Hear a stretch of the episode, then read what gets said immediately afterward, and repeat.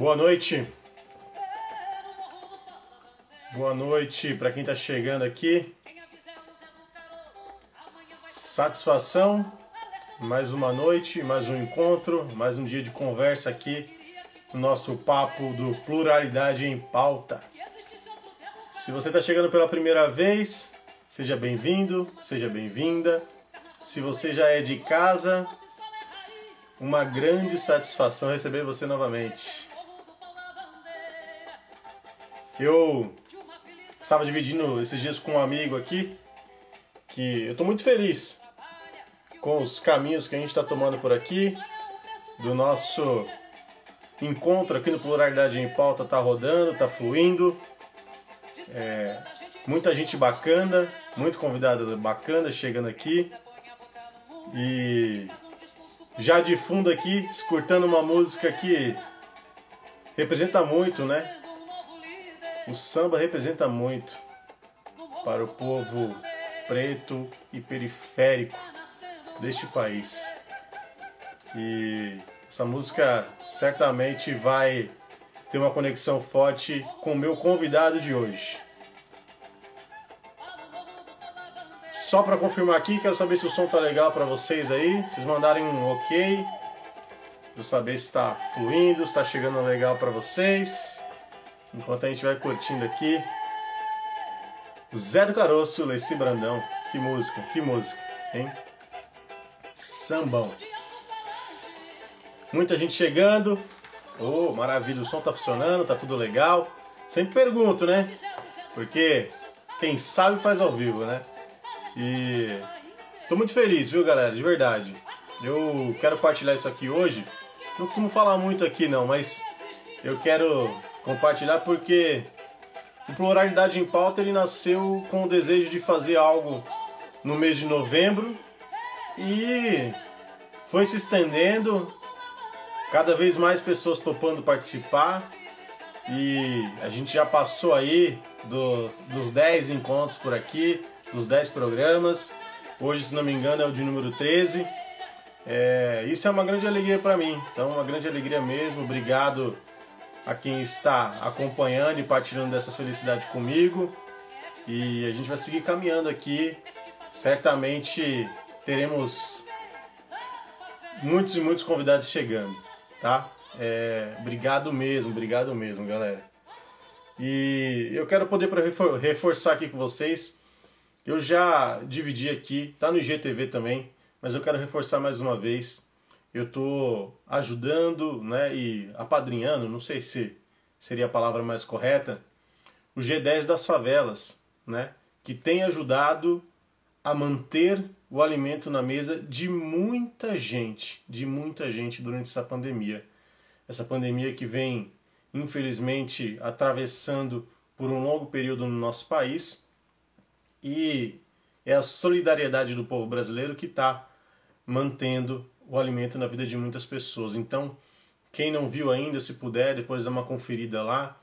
Tem um material já explicando sobre o G10, uma mensagem do Gerson, que é o presidente, do G10 das favelas, pedindo ajuda realmente. Então, se você puder ajudar, puder contribuir, será de grande valia, não importa é, a quantidade que você consiga. Né? Então, se você está passando por esse momento de forma um pouquinho mais tranquila do que outras pessoas e puder chegar, puder contribuir, certamente vai ajudar muito, vai ajudar demais, né? Tem muita gente precisando. E se você também precisar de ajuda ou conhecer alguém que precisa de ajuda, me chama. É, eu vou com muito prazer ajudar, fortalecer, chegar junto também com o Gerson, né, ou outra instituição que seja mais próxima, alguém que possa fazer essa corrente do bem acontecer. Né? Então, é, não vamos perder, não vamos perder o, o sentimento de ajudar, o desejo de dias melhores, por mais que a situação esteja sendo difícil, né? Que a gente possa aí se fortalecer uns aos outros, certo? Fica novamente o meu convite para que a gente possa de alguma forma amenizar, né? A vida, amenizar a situação das pessoas que estão passando por esse momento difícil, enfrentando também a fome. Bom, quero dizer para vocês que a pessoa que eu vou receber aqui hoje É uma grande honra. Faz um tempo que eu queria receber ele aqui, que esse convite está se estendendo. Vou convidar aqui para que a gente possa conversar e aproveitar um pouquinho mais desse tempo dele aqui. Deixa eu convidar ele aqui agora e a gente. Acho que foi o convite. Carregando aqui e a gente já vai começar esse papo eu tenho certeza que vai ser nota mil hoje. Olá, Orlando, boa noite. Salve, Andrezão, tudo bem, irmão? Como é que você tá? Tudo, tudo ótimo, tô bem, tô bem, tô aqui. Nesse saúde? momento, estar com saúde nesse momento é o mais importante, né? Acho, acho que é isso. Estamos tá, bem aqui. Tá, tá se cuidando, mano? Eu tô muito. muito, né, cara? Eu, eu, faço parte do grupo de risco, né? Eu tenho, eu tenho é, bronquite crônica desde sempre, então para mim aqui se cuidar nesse momento é, é primordial, né? É, nos manter vivo para que a gente consiga seguir lutando, né? E, e batalhando cada vez mais. E eu te agradeço pelo tempo. Não, eu que agradeço, cara. Eu estava devendo, cara, essa, essa, esse papo nosso. Eu, porra, acompanhando você, a, a correria que você faz, e os debates que você produz, cara, muita alegria assim de poder. É, é estranho, né? Essa coisa da pandemia, porque eu encontro as pessoas, dá vontade de abraçar, você não pode. Essa semana eu fui para Brasília, né? Encontrei uma amiga querida, é, a, Tiziana, a Kitty, que estava grávida. E aí eu fiquei com vontade de dar um abraço nela, mas você não pode viver essas experiências. Então é uma coisa meio estranha. Mas, por outro lado, é uma coisa bacana, porque nós estamos aqui conversando, né? E a gente é vai conhecendo gente e, e, se ligando a mais pessoas. Enfim, vai passar e a gente vai poder se dar um abraço assim, é, pessoal. Vamos, vamos sim. E... Presencialmente, presencialmente. E num samba, e num samba. Aí sim, Você, você Eu... frequenta qual assim mais? Oi? Não entendi. Você gosta mais de qual samba assim? Ah, cara, eu, eu, eu adoro uma roda de samba. Né? Então, para mim, roda de samba com feijoada. É, é... Onde, André? Que bairro? Eu moro, eu moro aqui no Grajaú, Zona Sul de São Paulo. É, aí Zona Sul de São Paulo. 27, que é pesado. Tem pagode da 27. Bom, e saudade do pagode da 27, né? Pena que não tem como, porque lá realmente é uma aglomeração muito boa. E uma aglomeração muito boa. Eu, eu, eu amo Pagode da 27, tiro o chapéu, o projeto do, dos meninos é sensacional. Né? Vem do Pagode da 27 também aí, uma forte conexão com o Criolo, entre tantos outros artistas aqui do Grajaú. Muita gente boa. Gente boa. E antes de começar aqui, Orlando, eu tinha escolhido uma música, a gente estava ouvindo o Zé do Caroço da Alice Brandão aqui, e eu queria te perguntar, e eu queria te perguntar, antes da gente falar de política, eu queria te perguntar qual é a sua conexão com a música? Qual é a sua conexão com a música na vida como um todo? Cara, a minha conexão com a música vem da minha, da minha família. A minha família. O meu pai nasceu numa cidade chamada Nazaré das Farinhas. E a minha mãe nasceu numa cidade chamada Santo Amaro da Purificação. As duas cidades são no Recôncavo Baiano, que é uma região que teve a primeira o primeiro ciclo de desenvolvimento econômico do Brasil foi lá, ali nas costas da, da cidade de Salvador. Né? Então, o Recôncavo é o berço de muita coisa. O samba de roda, lá a gente fala o samba duro. Né? É, o berço está ali, como tem o Macolelê, a Irmandade da Boa Morte, muitos terreiros de candomblé, muita coisa forte ali. Então, a minha conexão com a música eu encontro ali, nas festas da purificação, que a Nossa Senhora da Purificação é a padroeira da cidade de Santo Amaro, que eram festas assim de caráter religioso, mas na Bahia tudo é assim. Eu sou baiano, né? Na Bahia tudo é Sim. assim. Tem a parte religiosa e tem a parte, digamos assim, profana, né? Ou no sentido a parte da celebração. Então, o que tem na minha memória, assim, emotiva e que, e que me traz até hoje, tem muito essa coisa da raiz negra, do samba duro, do samba de roda, dos batuques. Isso é uma coisa que, que me comove muito, né? Me comove demais. Assim, eu agora há pouco estava conversando com uma colega, uma companheira, uma deputada do PSOL lá de, de, do Rio Grande do Sul, chamada Fernanda Melchiona, né? E aí ela estava com um monte de planta, de flores e tal. Eu falei assim, nossa, me lembra a conversa de Cartola com Dona Zica, que Deus nas rodas não falam, né? Então eu tenho muito essa conexão, sobretudo com a, a música negra, o samba, a música do Recôncavo, a música da Bahia. Oh, que massa. Eu, eu, eu amo muito samba. Eu, é, aqui em casa, né, às vezes o pessoal até quer ouvir uma coisa diferente, mas fala, pô, aqui é só samba e rap, que é, que é o que eu mais escuto o tempo inteiro. Tô, é, é o que está no meu DNA desde sempre, assim, são as duas coisas que eu mais gosto. Rap e também? pra gente poder. Hã? Rap, rap também você gosta? Também, muito, muito. Rap, muito. rap para mim, eu descobri em São Paulo.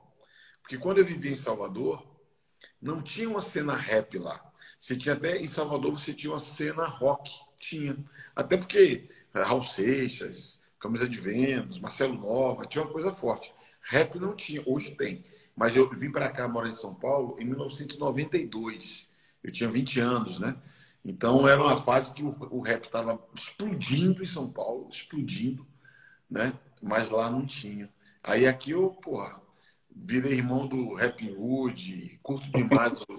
Mas eu sou velho, né? Eu gosto muito dos Racionais. De vez em quando eu vejo assim, o Rincon Sapiência, fico feliz demais, né? Porque é um moleque novo, assim, relativamente novo, né?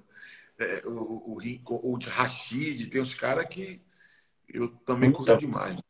Tem muita gente, muita gente. Eu fiz, eu conversei aqui com o Ed Rock e quando eu estava conversando com ele foi interessante que ele também falou muito dessa movimentação, né? De que antigamente ele conseguia saber quantos grupos tinham e quem eram os grupos, né? Ele falou, pô, hoje em dia eu não consigo. Ele falou, tem tanto grupo, tanta gente, grupo para lá, grupo para cá, tem né, tanta gente fazendo acontecer que ele falou, hoje eu não consigo saber todo mundo, né? Mas ele, mas ele elogiou muito, ele, ele falou ficou muito feliz de ver que tem uma movimentação do, da música continuar, né? De dar uma continuidade. Agora tem até o trap, né? Que é, que é um outro movimento dentro do rap, enfim. Tem muita coisa legal, muita coisa boa acontecendo.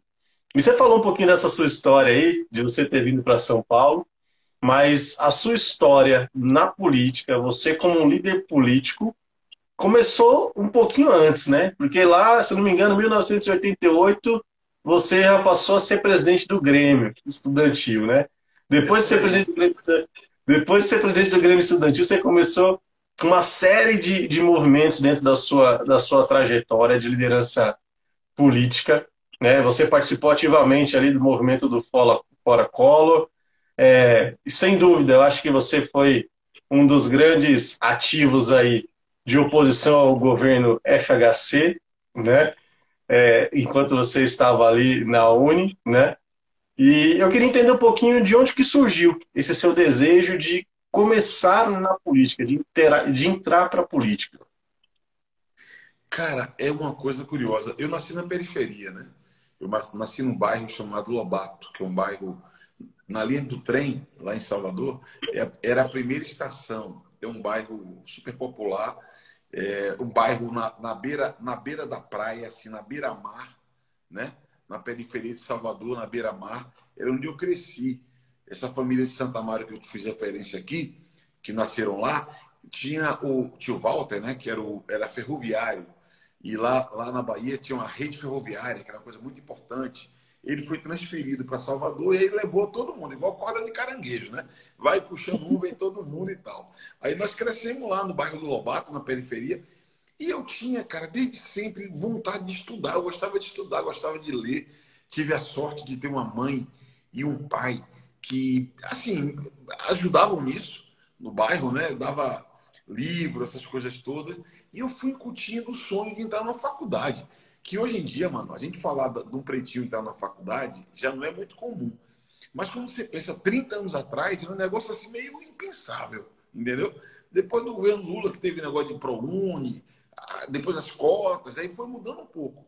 Eu lembro quando eu entrei na universidade, os negros eram 1% da universidade.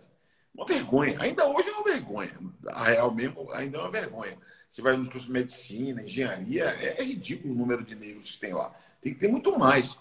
Mas era 1%, cara. Era uma coisa assim. E aí, eu sonhava com isso, estudava escola, escola pública. E o que, é que eu estava sentindo, cara? Que eu não ia chegar. Eu não ia chegar porque, tipo assim, na minha escola faltava professor pra caramba. Aí tinha greve, não tinha aula, era um, era um dor, assim. E aí a gente começou a se organizar para brigar para ter aula, para ter professor, para ter livro na biblioteca, para ter. Eu despertei pela política a partir de um sonho de estudar e a confiança de que a luta poderia nos permitir melhorar a escola. Então foi assim que foi. Ainda hoje eu acredito nisso. Eu lembro que quando eu, quando eu assumi o Ministério do Esporte, a minha mãe, que é uma mulher muito simples, né? Ela deu entrevista, imagina, a dona Wanda toda cheia de orgulho, né? Aí o repórter perguntou para ela, mas como é que o seu filho chegou aqui? Um cara assim que tem origem tão humilde. Ela respondeu, nunca esqueci. Ela falou assim, foi a educação que deu esse presente para o meu filho. A política e a formação que eu conquistei, graças a Deus. Então, cara, eu sou filho do sonho da educação. Né? Sou filho da crença de que a educação pode mudar o nosso país. Eu sou filho da crença de que a educação pode abrir portas para o nosso povo. E é nisso que eu acredito. Eu acredito mesmo que a gente tem que ter. São muitas questões para a gente romper com a desigualdade no Brasil, para romper com o racismo estrutural no Brasil, muitas questões. Mas eu não tenho dúvida que a primeira porta é a educação. Nós temos que radicalizar para que o nosso povo tenha acesso à escola, a escola seja de qualidade, porque é assim que a gente vai conseguir é, romper com esses grilhões, sabe? Com essas amarras que a gente tem. É, então foi assim, mano. Eu, eu na Uni era isso, é, era luta para a universidade ser democrática, popular, a universidade romper com a visão elitista, porque a universidade pública, inclusive brasileira, na minha opinião, ela é uma universidade elitista no sentido de que ela não está voltado para os desafios principais do povo brasileiro, para o desenvolvimento do país. Né? Então, é, sei que é polêmico isso que estou falando, porque tem gente que não concorda, é, porque eu não concordo. Essa ideia da universidade como uma torre de marfim, que está lá, intocável, nada, mano. Tem que ser uma universidade popular, né? como Che Guevara falava em Cuba. Tem que pintar a universidade de trabalhador, de negro, tem que colorir a universidade para que ela seja é, significativa assim, para um projeto de nação. E eu acho muito que isso é muito importante para frente. Sair dessa máxima de uma academia, né? Para os acadêmicos, somente para os é. pensadores, né? Muito fechado, mano. Tem que ser mais aberto, entendeu? Tem que ser mais aberto. E, e, e, e é, é, curioso, eu lembro quando eu estava na universidade, assim, no, no movimento estudantil, tinha um debate que eu, eu fazia, que eu falava assim, a universidade ela não é elitista apenas por quem compõe a universidade pelo, pela classe social que leva a turma para a universidade, que na minha época era mais elitista do que é hoje. Felizmente está aumentando, o povo tentando mais. Universidade pública, eu falo, universidade pública. A universidade é elitista para quem ela serve. Ela se dedica a uma parcela restrita. Então, nós somos a universidade do Brasil, se você for olhar, por exemplo, a quantidade de médicos para cada 100 mil habitantes no Brasil, é justa a proporção, levando em conta a, a, orientação internacional. Só quando você vai ver onde estão esses médicos, você vai perceber que não é justo isso. Porque não temos médicos formados para atender a demanda popular. Forma um cara, o cara vai, vai lá fazer especialização em dermatologia, em cirurgia plástica, umas coisas assim. Isso não é a vida do povo, mano. Tem que enfrentar os desafios da saúde no trópico, né? Com uma sociedade que não tem saneamento, tão desigual. Então, o elitismo não está só em quem está lá, está no projeto que ela realiza. Então, esse é um desafio que a gente ainda, na minha percepção, está por superar nas instituições do Brasil, inclusive na universidade. Sim. E, e ouvir você falar assim, Orlando, é bastante interessante para mim, porque eu tenho aí o tempo que você tem de luta, eu tenho de vida, né? E, e isso para mim, isso para mim é muito bonito, cara, porque eu olho e falo, porra, que legal, né? E quando eu vi ali, né, durante o governo Lula, eu olhava e falava, pô, tem um cara preto ali como ministro, né? Aquilo para mim era uma coisa que eu olhava assim, pô, porque querendo ou não, a gente olhava para política, eu olhava para política e via um espaço branco, né? Via um espaço ocupado por pessoas brancas. Então eu nunca falei, pô, para mim isso, isso aí é um negócio muito distante da gente né? E aos poucos a gente foi vendo as coisas mudando ali. E eu queria te perguntar um pouco sobre isso, sobre o seu sentimento, de como que é para você, né, ser esse homem negro ocupando um espaço que normalmente só tem pessoas brancas e que não representa, embora a gente tenha tido um avanço, né, ainda não representa o que deveria representar em termos de porcentagem da nossa população. Como que é para você ocupar esse espaço político sendo este homem negro ali? Cara, eu, eu, eu vou falar duas coisas. Eu vou falar o sentimento e vou fazer uma provocação para você que eu tenho feito ao, a muita gente assim que eu gosto sobre essa questão da participação dos negros na política. Primeiro, um sentimento. Você fica, cara, muito indignado. Porque, por exemplo, quando eu subo na tribuna para falar na Câmara dos Deputados, eu sempre olho assim e falo, cara, não é possível. Isso aqui poderia ser o um parlamento na Inglaterra. Poderia ser qualquer país da Europa. É capaz da França ter mais negros no parlamento do que o Brasil. Entendeu? Não é o Brasil real. Porque no país que eu vivo, no Brasil que eu vivo, 99% é trabalhador. Lá, trabalhador é 10%. No Brasil que eu vivo, metade é mulher. Lá, as mulheres são 20%. No Brasil que eu vivo, a metade é preta. Metade. E lá você olha assim: pretos, nós somos 21 deputados. Aí, aí é a segunda questão que eu queria levantar para você, que é uma provocação, que é um assunto super difícil. O movimento negro, eu falo assim com os amigos, né? Porque eu estou inquieto com uma questão.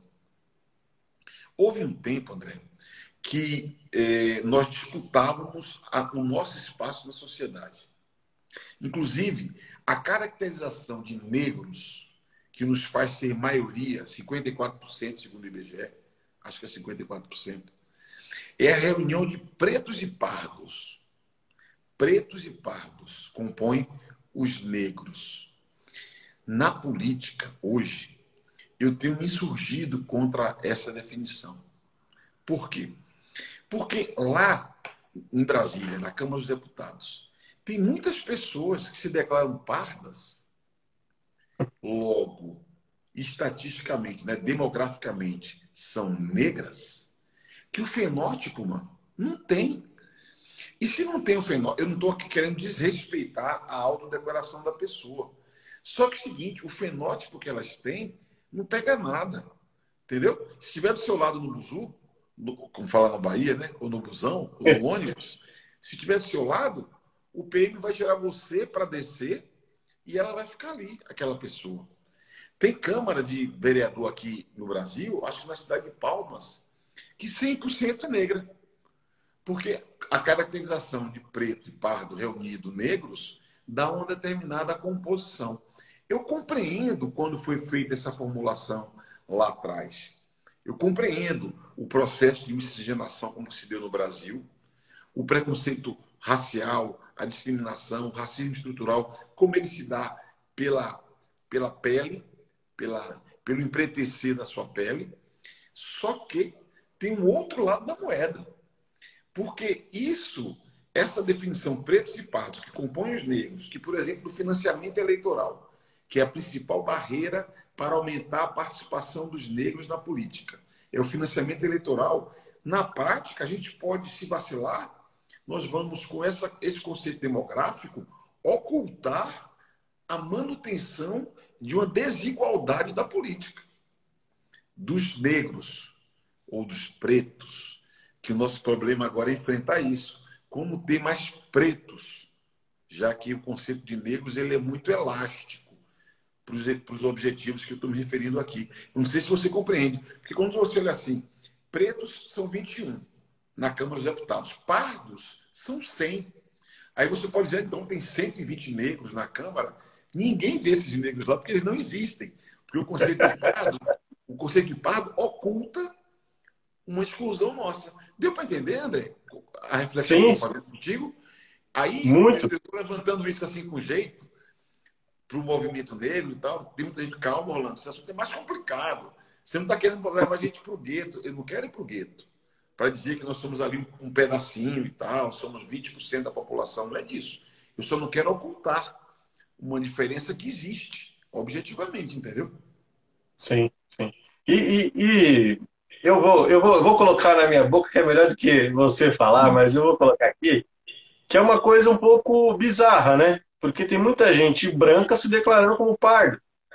Essa que é real. Então, assim, eu até outro dia estava no grupo aqui com os amigos, aí pessoal, pô, mas será que fulano é negro? Será que não é? É, não é? Eu até falei, gente, vocês querem saber se a pessoa é negra ou não? Olha para essa pessoa e pensa lá atrás, na época da escravidão. onde é que ela ia estar? Dentro da casa ou trabalhando com os que estavam na casa? Né? Então não adianta você olhar e ver uma pessoa que você sabe que estaria dentro da casa e fingir que ela estaria trabalhando com os que estariam fora da casa. É, é, é, tem que olhar e ter um raciocínio, assim, gente. Não, não adianta, não adianta ficar nessa, nessa máxima aí, porque não dá. Né? Então, aí você vai ter lá um monte de gente se autodeclarando, aí você fala, ah, mas ah, eu me autodeclaro. Pô, mas você se autodeclara o quê? Você nunca sofreu, você, você nunca passou por nada, né? Uma coisa importante, André, é que as universidades elas têm montado comitês que, que têm comitês que têm uma função ética, né? Porque eu, eu super respeito a declaração, eu super respeito. Só que você tem que ter algum controle social, no sentido de. Eh, veja, a política de cotas não brotou do chão. Ela foi fruta de lutas e muitas lutas do movimento antirracista no Brasil, lutas pela promoção da igualdade racial. Então, é uma política muito importante. Nós temos apenas 10 anos, vamos completar ainda 10 anos de cotas. Veja, nos Estados Unidos tem mais de 50 anos de ações afirmativas. Aqui, nós, quer dizer, nos Estados Unidos, quando foi abolida a escravidão, já havia direito à escola para os negros, se formava um embrião de universidades para os negros, tinham terras para os negros. Então, foi um processo diferente. Mas dos anos 50 para cá, as ações afirmativas explodiram lá e foi muito importante para você garantir oportunidades para o povo negro. Aqui não. Aqui tem 10 anos que nós estamos implementando política de cotas que foi, chegou a ser questionada no Supremo Tribunal Federal. Né? Então a gente tem que zelar, cuidar, cuidar de isso, que é algo muito importante para nós. É, e aí, esse, nas universidades, comitês de avaliação é, são comitês que têm um compromisso ético para impedir que haja qualquer tipo de abuso. E eu, eu creio, veja, eu sei que estou mexendo no vespeiro, porque eu reconheço também que tem negros, tem negras de pele clara. Não tenho a menor dúvida, a gente vive isso, a gente conhece. Né? Eu reconheço que o colorismo é um debate importantíssimo e que nós temos que estar ligado para é, é, fazer o que tiver que ser feito. Agora, eu estou levantando essa questão muito porque eu considero que um desafio que a nossa geração tem é quando teve George Floyd, vidas negras importam, nós não podemos achar que, pô, que bacana, é, vidas negras importam, os artistas falando, postando tal, e na prática não tem uma alteração de qualidade. Então, eu creio que nós temos que enfrentar a luta agora para que haja uma alteração de qualidade, para que a gente rompa com a subrepresentação que nós temos na política. Eu estou de saco cheio, cara, de ser o único negro, não sei de quê. O único negro, não sei de quê. Eu sou o único negro que foi presidente da União Nacional de Estudantes. Eu sou o único negro que está na comissão lá do Congresso Nacional que cuida de reforma eleitoral. Eu, eu, eu, eu não aguento mais ser o único negro nos lugares. Nós temos que romper com esse ciclo. Por isso que eu estou levantando essas questões assim, porque nós temos que discutir o financiamento dos partidos, o espaço nos partidos políticos, para que haja ruptura com essa subrepresentação e que a gente possa ter o Brasil brasileiro, velho, o Brasil real exposto nas instituições de representação do país, entendeu? Muito, muito.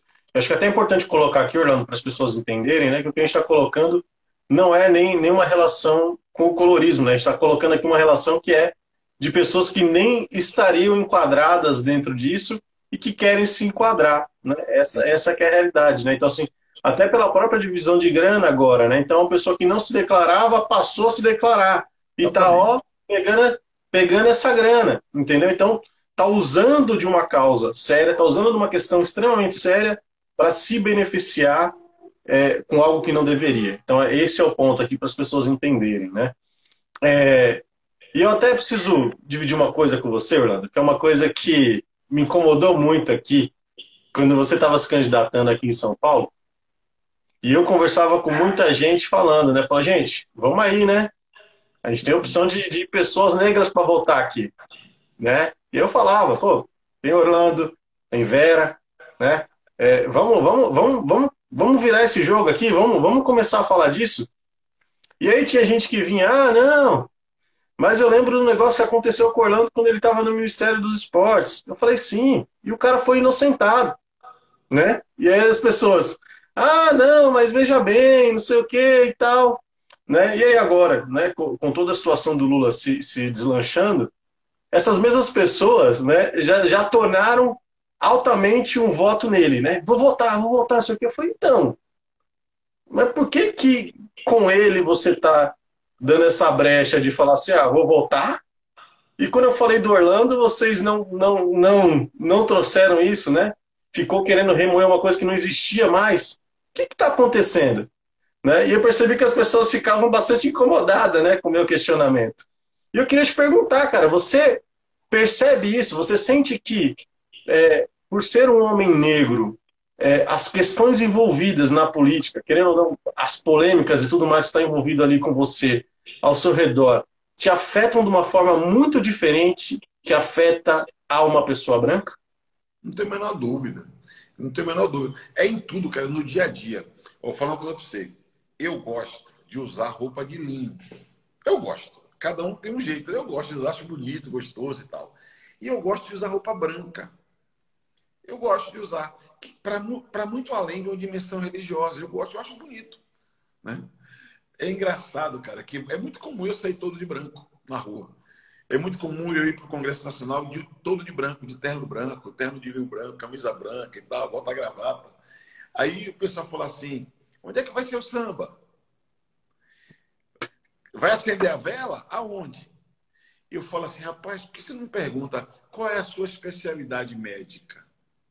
Já que você está todo de branco. Ah, doutor, o senhor é médico? Eu estou falando assim de uma, de, uma, de uma, brincadeira, ou num tom de uma brincadeira, de algo que é muito grave. O estereótipo, né? O estereótipo é muito pesado. Os caras não aguentam. Se produziu no Brasil imaginário que associa o negro ao malandro, né? A periferia, a violência, a... percebe? Aí, quando você chega na política, o André, você não vai acreditar o que eu vou te dizer. Eu vivi, eu vivi para ter cometer um erro cujo valor foi sete reais, vou repetir, sete reais e oitenta centavos. Eu com cartão de crédito paguei um lanche, uma tapioca, por sete reais e oitenta centavos. Aí passou alguns meses, a minha assessoria falou assim, ó, ministro, esse pagamento aqui foi errado, não pode ser feito. Eu falei, meu Deus, foi mesmo, foi. Aí o que, é que eu fiz? Devolvi R$ 7,80. Por quê? Não importa se foi um real, dez reais, cem reais, mil reais, um milhão de reais. Se não está certo, você tem que devolver, certo? Eu devolvi. No ano seguinte, foram atrás do gasto de R$ 7,80 e se montou uma CPI, uma comissão parlamentar de inquérito, para apurar o gasto com a tapioca de R$ 7,80. É até curioso, né? Porque a tapioca é, uma, é, uma, é um alimento que remete à Bahia, ao Nordeste, à negritude, que é tipo, das, tipo das, dos produtos mandioca, essas coisas assim, que é muito da nossa cultura, né? E você, você sentia que, era que havia nitidamente uma diferença, é, porque era assim, André, o que é que esse neguinho está fazendo aí, ministro, já faz seis anos? Aí o Brasil vai ter um grande evento, a Copa do Mundo. Quem conquistou para o Brasil? Esse neguinho era o chefe do negócio. E o Brasil vai fazer a Olimpíada. Quem é o cara que está organizando o negócio? Como é que pode? Esse neguinho está muito metido, ele está muito, ele tá, tá muito conhecido. Daqui a pouco vai querer ser candidato a alguma coisa de verdade, né? Então, eu não tenho a menor dúvida, camarada, menor dúvida, que o peso, a agressão, a agressividade, os ataques são desproporcionais com relação a nós, quando é o nosso povo. Entendeu? Porque, tipo assim, sai daí que esse lugar não é seu. Estava fazendo o que ali nesse lugar? Então, o que eu senti da mídia. Cara, como o professor Silvio, estou vendo aqui o professor Silvio aí atrás de você, quando ele fala que o racismo é estrutural e uma tecnologia de dominação, é porque ele se expressa em todos os cantos. E, sobretudo, nos espaços de poder, esses lugares os caras acham que não é para nós. É por isso que a gente não chega. E a gente também não tem solidariedade. Na campanha eleitoral, eu, eu assim, eu me diverti no sentido de que fui para o debate, para discutir e tal. Foi bem, foi bem bacana assim, a, a campanha eleitoral. E o que eu achei mais legal eram os caras de esquerda que falavam assim, não, mas tem que ser, tem que ter negão, tem que ter negão na política, não sei o que e tal. Falei, mano, vota na velha então, meu velho. Mulher, vota em mim aqui, meu irmão. Ah, não, mas aí tem o meu partido, porque o meu partido tem não sei o quê, tem o meu tem o candidato e tal. Eu falei, então, não seja demagogo. Não faça esse discurso. Eu respeito os partidos, respeito quem vota pelos partidos, mas eu não respeito quem faz um discurso e tem uma outra prática. Porque aí eu não posso respeitar. Eu respeito o cara que vai, não, mano, eu vou Isso. na vibe do meu partido, beleza. Agora, você dizer que faz um discurso racialista, tal, identidade, e na página 2, velho, você já correu, não dá. Então eu diria assim, André, que para mim pessoalmente foi muito duro. Agora, cara, de onde eu vim, entendeu? Dureza mesmo, velho.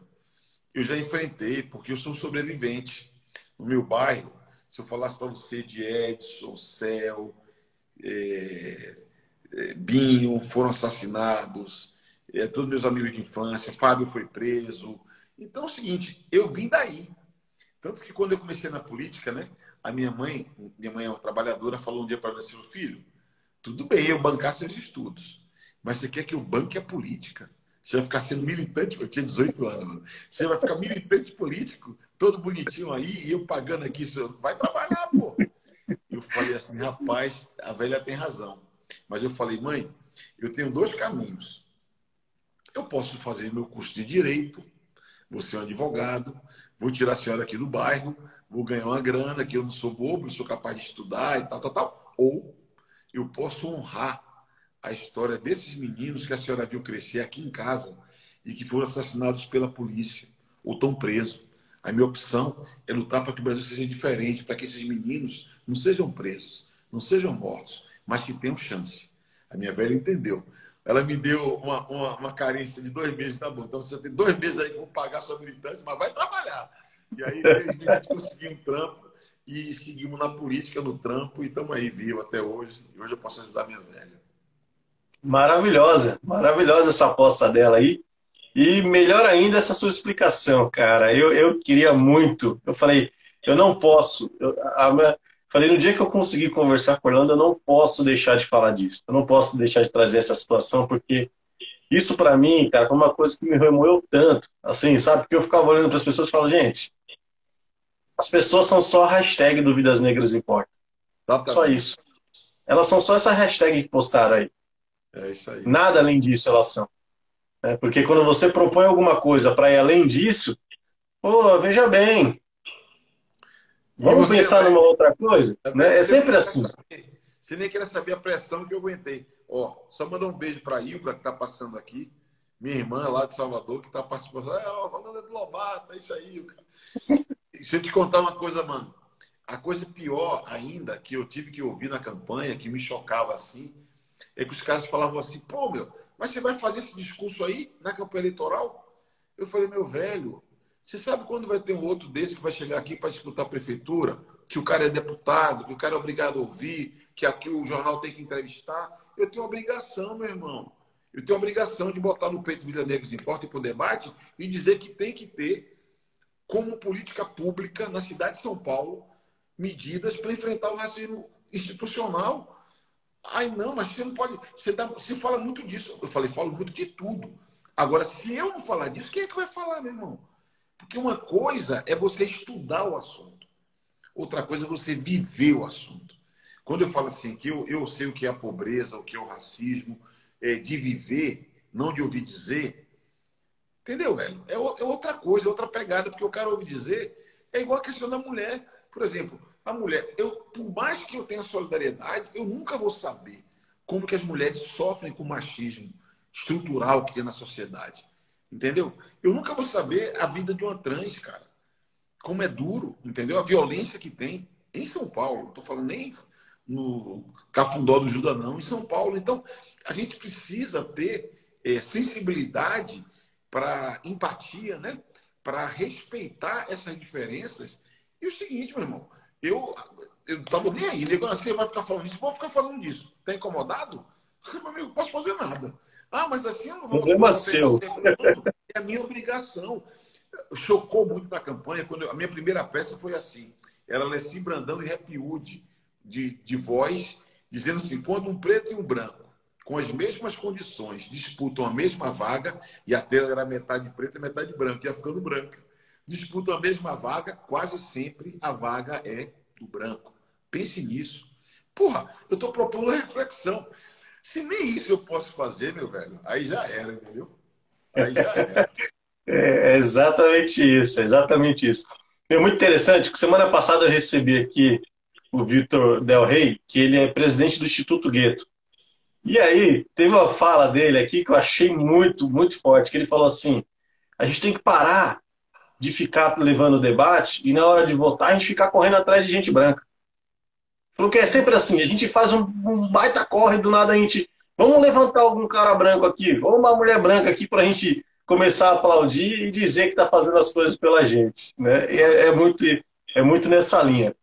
E, Orlando, você né, já falou do, do, do Ministério dos Esportes e você trouxe muita coisa para cá, né? É, mediou muitas coisas, né? Além das coisas que você falou agora, né? Jogos Pan-Americanos, Copa do Mundo. É, você também criou o Bolsa Atleta, né? que era um incentivo né, para que os atletas é, continuassem, né, porque é uma vida muito dura. É, né, por mais que a gente veja lá as medalhas, né, a vida do atleta é uma vida muito difícil. Né? É, eu queria saber como é que está a sua vida de atleta em casa com as crianças, porque não é fácil. Né? Tu tem que correr atrás das crianças aí.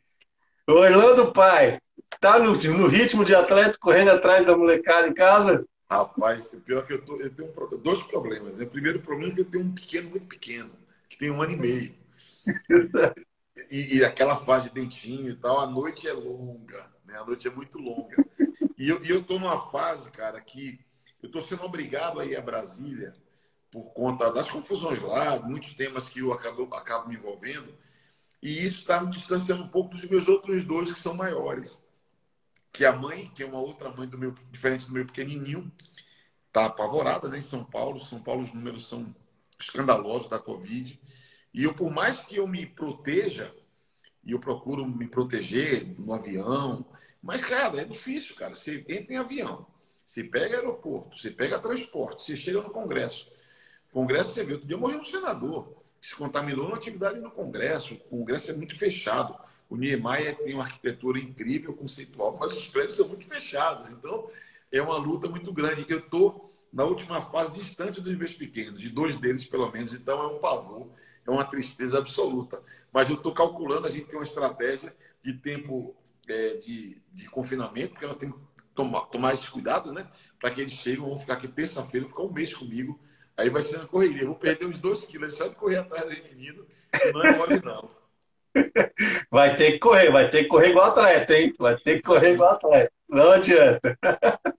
Ai, ai. Orlando, deixa eu te fazer aqui. Tem duas perguntas centrais que eu passo para todo mundo que, que eu recebo aqui nesse papo, é, que é para a gente falar um pouco sobre as memórias que a gente tem, né? Das nossas memórias. E eu queria saber qual é a melhor memória que você tem do seu passado. Caramba, cara. Eu acho que é a leitura eu aprendi a ler muito cedo, né? Assim, cinco anos eu, eu aprendi a ler. Eu lembro que meu pai me deu uma coleção com 15 livros. Essas coleções que a turma fica batendo na porta, que vende, sabe? Assim. Uma coisa assim. Aí você tinha um livro que era sobre contos, outro sobre fábulas, outro sobre invenções. Era uma literatura, era uma literatura de infanto-juvenil, né? mas tinha uma coisa de infância também. E, eu, e essa coleção me acompanhou até a adolescência. Porque tinha livros que eu, quando é, cinco, seis anos, não entendia direito, eu entendia mais as fábulas, que eu gostava mais, né? Que tinha aquelas lições de moral no final, aquelas historinhas. É, então, eu diria que talvez a minha memória assim, que mais me, me encanta é o despertar para a leitura, que é como se fosse como se tivesse descoberto o mundo, né? E ainda hoje eu acho que isso é uma coisa super importante. Eu falei que tem um pequeno de um ano e, um ano e, e meio.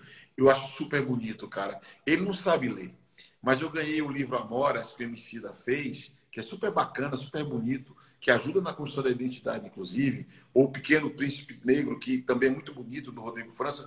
Então, ele não consegue ler, mas a gente lê para ele, ele vai manuseando e vai manuseando outros livros. Então, essa coisa da leitura, cara, é como se fora lentes que você oferece o que você tem para poder olhar para o mundo, né? Então eu acho que para mim assim, eu, a, a, a, ideia da leitura é uma coisa que eu, eu guardo, né? Desde os cinco anos e estimulo que os meus pequenos possam cuidar muito disso, que isso é muito importante para a vida. Que massa, sensacional. E qual é a pior memória? A pior memória é do racismo, cara.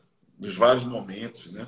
Eu, por exemplo, outro dia estava conversando com a jornalista Sinara Menezes. Ela falava assim, mas você já viveu coisas assim difíceis? Eu falei, porra, demais. Tipo assim, eu estudava em Salvador, moleque, né? Ativista. Eu entrei com 17 anos na universidade. Eu fazia Direito na Universidade Católica de Salvador e Ciências Sociais na Universidade Federal da Bahia. E era um militante político muito ativo. Então eu saía de casa às 6 horas, 6 horas, 6 e 10, porque eu pegava o trem de 6 e 19. Então, se eu chegasse às 6 e 20, o trem não me esperava. Então tem que chegar antes do trem passar.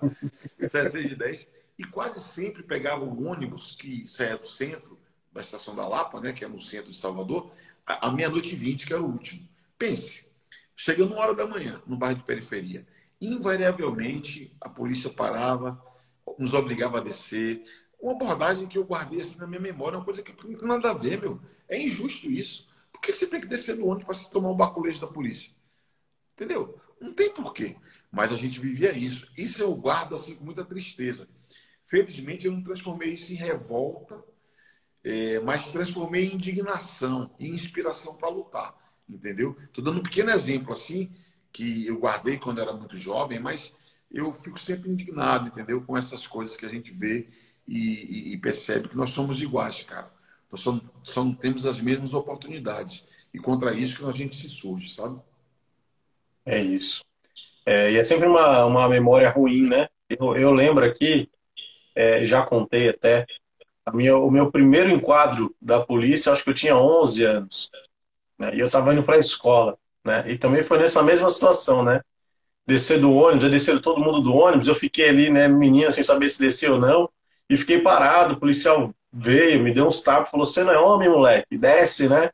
E fiquei, enfim, aquela cena, né? Revistando todos os homens no ônibus, parado aquele tempão. Eu perdi a hora na escola, cheguei na escola, não dava mais para entrar, tentei me explicar, enfim. Né? E para mim foi muito triste, que depois eu voltei para casa até andando, né? Nem quis voltar de ônibus, voltei andando e aquele sentimento na cabeça, né? E com medo também, porque você fala, pô, né? E mesmo voltando andando, eu falei, e se eu encontrar de novo a polícia aqui, né? O que, que eu vou fazer? Porque agora era a hora que eu tinha que estar na escola, né? E não entrei na escola porque eu estava apanhando aqui, né? Não foi porque eu não quis. Eu estava antecipado, meu horário estava antecipado, né? E é sempre muito ruim isso, né? Essa, essa, essa estrutura, né? Como diz aqui, né, professor? Se essa estrutura da nossa sociedade é uma coisa terrível que, que nos assola o tempo o tempo todo. Orlando, deixa eu te perguntar. Você que está aí né, em Brasília, lidando né, e batalhando né, nessa luta muito mais ativa né, no dia a dia ali, e que já passou por muitas coisas, como eu falei aqui, né, você participou do movimento do Paulo Collor, foi é, um grande é, opositor ali no governo do FHC, e hoje também tem a dura missão de ser oposição ao desgoverno Bolsonaro, né? Eu acho que não dá para chamar isso de governo, não dá para não dá para chamar, né? É... E eu queria entender se na sua visão, na sua história, no seu momento, né, enquanto trajetória política, você acha que é o pior momento? Acho que é o pior momento do Brasil, né? Cara, olha, o mundo inteiro todo ano, em agosto, é, rememora o que aconteceu em Hiroshima e o que aconteceu em Nagasaki, em 1945, com aquelas duas bombas atômicas que foram jogadas lá pelos americanos. A Covid já matou no Brasil o equivalente aos mortos somados de Hiroshima e Nagasaki. Só para dar um exemplo da gravidade do que a gente está vivendo no Brasil. É uma situação assim inacreditável. Né? Hoje, no contato com o governador João Dória, ele nos relatou que enviou nove, nove pedidos para o Ministério da Saúde garantir o kit de intubação, que são os remédios sedativos para garantir a intubação da população. E por que foi pedido ao Ministério da, Educação, da Saúde? Porque, pela lei, o Ministério pode exigir que todos os fornecedores entreguem ao Ministério esses equipamentos e produtos. Então, eles têm a obrigação de distribuir no Brasil, organizar logística. Pense, André, pense o risco de uma pessoa não ter medicação para ser entubada por conta da irresponsabilidade, da inconsequência do governo. O governo teve oferta de vacinas, 70 milhões de vacinas da Pfizer, no ano passado, em setembro, não contratou. O mesmo contrato que a Pfizer propôs em setembro do ano passado, eles assinaram no mês passado aqui. Então, eu diria assim, pessoalmente, não é o momento mais duro. Eu estou com a minha família, estou feliz, estou na luta política, ocupo um espaço de poder, as pessoas me ouvem, estou aqui conversando contigo. Agora, por dentro, eu estou devastado. Porque o que está acontecendo no Brasil com a Covid é uma coisa assim inacreditável. E aqui também a dimensão do racismo aparece forte. Porque quando você vai ver, onde é que está a explosão das mortes em São Paulo? É na Brasilândia, é em São Mateus, é no fundão. É no fundão. Onde está o nosso pessoal, entendeu? Onde está o nosso povo. Então, eu diria que é o momento mais triste do Brasil. Provavelmente deve ser esse período, um dos momentos mais tristes da história do Brasil. Porque nós vivemos a maior, uma das maiores tragédias de todos os tempos essa pandemia da Covid, sabe? Eu lembro que o professor Miguel de Coleles, no ano passado, ele muito preocupado com a evolução da pandemia, a gente conversou por telefone, ele pediu ajuda para eu pressionar os governadores para conversar mais sobre, sobre medidas duras. Ele falava de meio milhão de brasileiros mortos. Eu confesso para você, André, que pensava, não é possível. Em junho do ano passado, não, não, meio milhão não pode. Hoje, as projeções todas indicam que em julho desse ano alcançaremos esse número. Então, cara, esse desastre. E eu, eu falo, tem nome e sobrenome, é Jair Bolsonaro, e o, o responsável principal.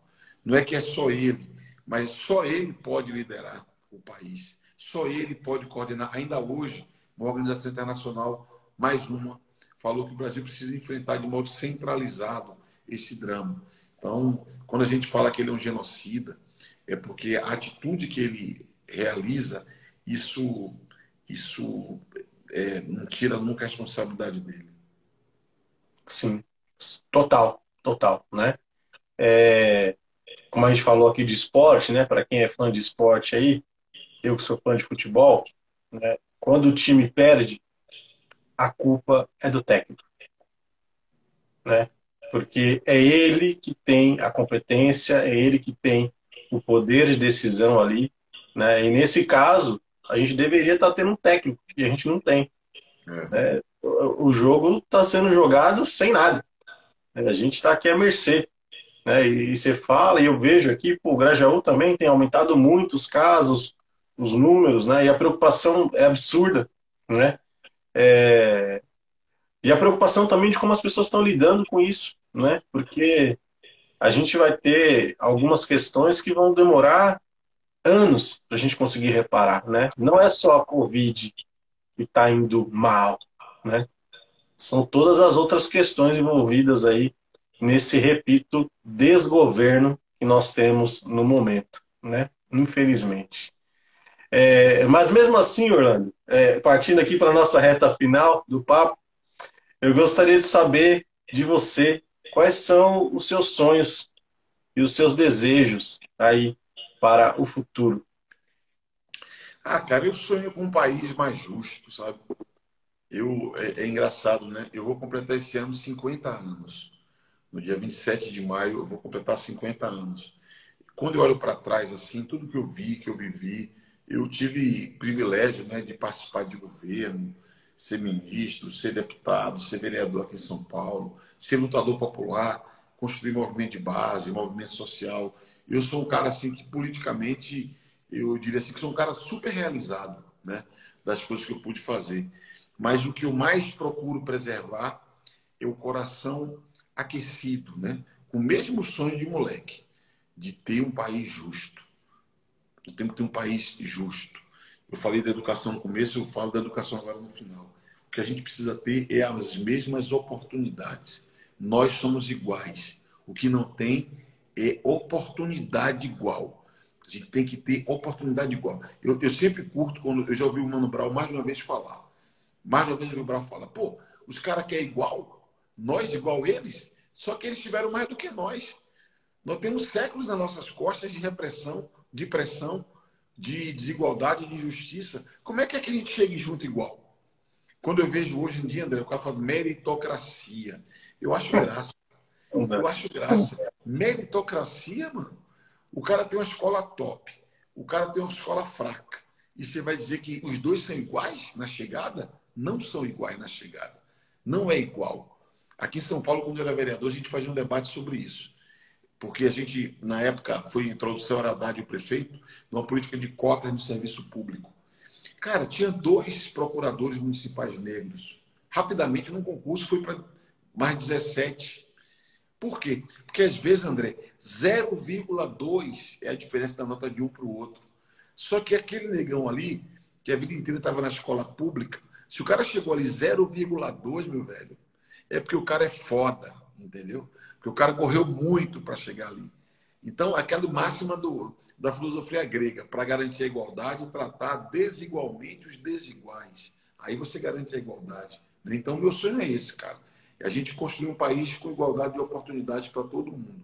Que aí sim a gente vai poder, de verdade, pensar em democracia, porque com racismo não tem democracia, com desigualdade não tem democracia. E a gente precisa enfrentar isso para, de fato, a gente ser uma democracia política e social. Com certeza, com certeza. Eu, eu vi aqui que você é devoto de Nossa Senhora, né? Eu vi é... você aí, para toda Nossa Senhora. Tá aqui, ó, eu, vi, eu vim até com aquela camiseta, eu vim até na homenagem, né? Falei, vou estar, vou estar até com a camisa, a camisa em homenagem. Vou te mandar depois aí. Essa camisa é, é da loja da minha esposa aqui. Depois te mando uma de presente. Manda mesmo. É, enfim, é, tem que ter muita fé, né? A gente tem que ter muita fé nesse, nesse momento para que a gente tenha norte, né? Para a gente consiga olhar lá para frente, né? Vou até colocar aqui de fundo, né? Esse, essa, essa, essa grande música, né? De Leci, essa música maravilhosa. A gente fechando aqui. Eu gostaria de pedir para você deixar aí uma indicação para a galera. Pode ser um livro, um filme, alguma coisa que você acha que a galera poderia ler nesse momento, queria ajudar bastante. Cara, quem puder ler esse livro aqui, ó, da Michelle Alexander, chama A Nova Segregação, Racismo e Encarceramento em Massa. Esse livro é bem bacana, mostra a experiência dos Estados Unidos e que está chegando no Brasil. Lá, o Divino Penal produziu a maior população carcerária do mundo e no Brasil estamos no mesmo caminho. Então vale a pena a gente ler para ver o que não fazer no Brasil. A nova segregação, racismo e encarceramento em massa. Michele Alexander. É pela editora Boitempo. Ah, sensacional. Vou ler, vou colocar na minha sequência aqui de livros. Com certeza eu vou ler. Orlando, mais uma vez te agradecer, agradecer pelo tempo, por você ter topado, mandar um abraço para Lorena também, que me ajudou muito aí e, e fez toda, toda essa ponte. Um abraço para ela. Quero deixar aqui, né, lembrado para todo mundo que Pluralidade em Pauta tem como objetivo isso, né, trazer pessoas negras, trazer o Orlando aqui, trazer pessoas que são referências, para a gente falar sobre tudo, né, de tudo um pouco sobre a vida, sobre história, sobre carreira e tudo que o povo negro tem a acrescentar e agregar neste país. Então, muito feliz de ter recebido você aqui.